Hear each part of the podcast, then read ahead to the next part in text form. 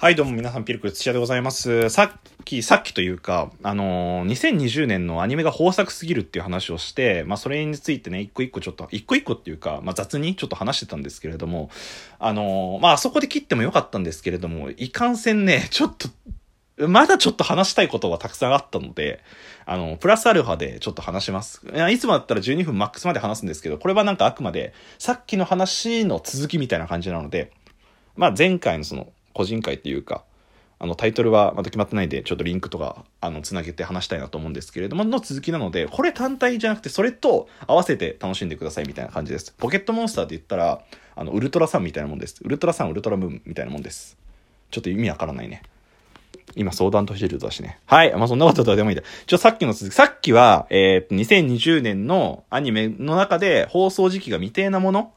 について話してて、魔法科高校の劣等生の2期について話したんですね。あと、約束のネバーランネバーランドの2期もやりますね。約束のネバーランドはね、これね、個人会でも話したようにね、漫画は読んだんですけれどね、アニメは見てないので、まあ、せっかくなので、漫画でその話自体は知ってるので、2期からはアニメでちゃんと終えたらなって思います。はい。で、あと、2020年かわからないが、続編が、えー制作が決定しているアニメ。ということで、えー、かぐや様を告らせたいの2期で。これね、皆さん聞いてください。僕ね、前回の個人会のその2019年のアニメの振り返りで、かぐや様を告らせたい見られてないっていう話をしたんですよ。そしたら、フォロワーのゆうめいさんがね、っていう方がいらっしゃるんですけど、ゆうめいさんが、いや、かぐや様を告らせてめちゃくちゃ面白いですよ。見た方がいいですよ。っておっしゃったので、まあ、そんなに、まあ、気にな、気にもなっていたし、まあ、せっかくだからちょっと見るかと思って、見たんですよ。漫画で。ちょっとアニメはあれだったんで、あの漫画で見たんですけど、めちゃくちゃ面白いね。かぐや様を告らせたい。なんだろうね、あの、いや、ラブコメなんですよ、多分。いや、多分っていうかラブコメなんだけど、ラブコメなんですけど、なんかもう、マジ、かぐや様、かぐや、主人公、まあ、名前に書いてある通り、かぐや様っていう方がヒロインなんですよ。で、えー相方が生徒会長の、なんだっけ、みゆきさんっていうんですけど、この二人がお互いをこう、告らせたがるんですよ。プライドが高いから。自分からは絶対行かないけど、お互い多分好きなんですよ。お互い好きなんだけど、自分からは行けないから、なんとかして相手にこう告らせようと、こういろいろね、こう、罠を張るわけですよ。もうだから、かぐや様で絶対認めないの。私は好きじゃない、好きじゃない、好きじゃないけど、好きじゃないけど、まあ向こうから来たら、まあいいって言うかもな、みたいな。だから、そのために、そのくせこう、自分でこう手回して、なんとか相手に告らせようとするんですよ。まあそこがね、だからもうスーパーハイパーツンデレですよね。ただ、その中でもなんかちょっとね、あの、かぐや様も結構身分が高いから、そういうちょっとシリアスなお話が出たりとか、あの、するので、まあそこでちょっとね、あの、生徒会長がかっこいい動きしたりとかして、もうちょっとね、僕ね、あるシーン、これ言えないんだけど、もうぜひ見てほしいんだけど、あるシーンで、は生徒会長キュンってなった時がありました。それぐらいかっこよかったシーンがあったの。まあ、わかる人にあえてはあの言っておくと、花火っていう、そこです。はい。多分みんなそうだと思いますけどね。まあそんなことどうでもいいんだよ。はい、次。あとね、働く細胞の2期を、あ、働く細胞2期あるんだ。へえ。働く細胞っていうのはですね、えーっと、1期が2018年の夏にあの放送されたんですけれども、なんて言うんだろうな。例えば皆さんがこう、えっと、中学生ぐらいかな。中学生ぐらいの時に多分理科の授業で習ったと思うんですけど、私たちが生きてられるのって、まあ、血中の中のその酸素がこう回ってるわけじゃないですか。で、それの運んでるのが赤血球だよって話を多分聞いたと思うんですよ。赤血球っていうのがこう酸素をこう運んで、ヘモグロビンだっけこう酸素を運んでるんですよ。で、心臓でこう循環してみたいな、肺から出してみたいな、そんな話を多分聞いたと思うんですよ。で、まあ例えばこう傷跡ができちゃったら、そこからばい菌が入ってきちゃうから、それをあの白血球っていう中の、えっ、と、奴らがこうやっつけて、で、血小板でこれを塞いでかさぶたになるんですよ、みたいな。そんな話を多分聞いたことあるんですよ。え、これ、この、働く細胞はまさに理科の授業です、簡単に言うと。で、その赤血球とか白血球を擬人化して、実際体の中ではこんな感じで、あの、働いてるんですよ。機能として動いてるんですよっていうことをすっごくわかりやすく説明してくれたお話ですね。まあその中でギャグあり、主にギャグだけどギャグにあったりとか、えーして、でもね、これめちゃくちゃわかりやすいんですよ。赤血球、白血球ぐらいだったら、まあ誰だってわかるじゃないですか。ただなんだ、なんだろうな。なんか、T 細胞とか、そういう結構コアなところまで攻め込んできて、それが一体どういう役割をしてて、自分の体にどういう反応が起きた時に、どういう感じで自己防衛してるのか、体を守ってくれてるのかっていうことが、すごくわかりやすく書いてあるので、なんか、理科の授業だよ、これは。もはや。理科の授業を受けながらこれを見ればいいと、見られればいいと思って思いましたね。なんか実際、そう言ってるなんか偉い人っていうか、その人もいるらしくて、全然理科の授業として文句はないみたいなこと言ってるぐらい、めちゃくちゃ本当に細かく書いてくれ、書いて解説する、してくれてるんですよ。なので、なんかこれは、あの、一話一話完結型、いわゆる、あの、サザエさん方式なので、多分2期から入っても全然楽しめると思うので、ぜひ皆さん見てもいいと思います。これ1期はね、本当に面白かったので、2期も期待です。はい。で、えー、ラブライブってさっき言ったね、あ、さっきっていうか前編で言ったね、虹ヶ崎学園スクールアイドル同好会の一応、多分2020年じゃないと思うけど、2020年にアニメ化しますよってことですね。あと2020年内定してるアニメといえば、まあ、ヒプノシスマイクも確か2020年ですもんね。いや、本当に豊作だね。すごいね。で、あと劇場版アニメもすごくて、新エヴァンゲリオン。皆さんエヴァンゲリオンって知ってます？あの人造人間の、人造人間だっけ？ロボットの、まあロボットか、ロボットのアニメなんですけれども、あの、多分名前は聞いたことあると思います。紫色のすごい巨大、巨大というか、のやつがいるやつです。紫色でなんか肩にこう、ショルショルダーみたいなこうついてるやつですね。えー、エヴァンゲリオン初号機って言うんですけれども。まあそのエヴァンゲリオンが、えっ、ー、と、まあもともとアニメ作品で、それを再集、再編集して、まあちょっと作り直したものが、えー、4部作で劇場版でやってるんですよ。ジョー、ハー、キューっていう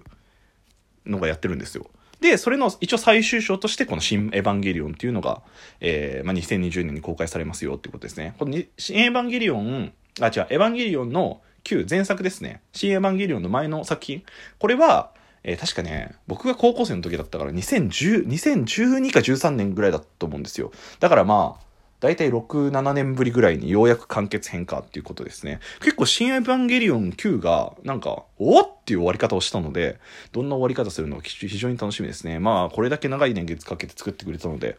面白い作品になってるんでしょうという期待ですね。はい。で、あとね、えー、っと、まあ言ったように、これもなんか2019年のアニメの時話したように、鬼滅の刃の無限列車編が劇場版アニメ化ですよと。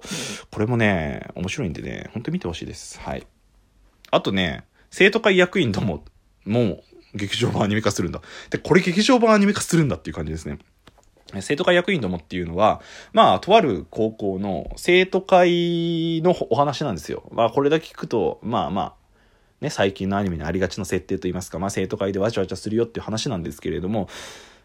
まあ、なんて言うんだろうな、生徒会役員どもはちょっとラジオでは言えないような、えー、単語とかがいろいろ出てきたりとかして、すごくほんわか、まあ、主にその下的な話でほんわかした、えー、アニメ作品で、これもね、名作ですね。僕はこれね、高校の時友達に勧められて全部は見ましたね。あのね、めちゃくちゃ面白かったです。はい。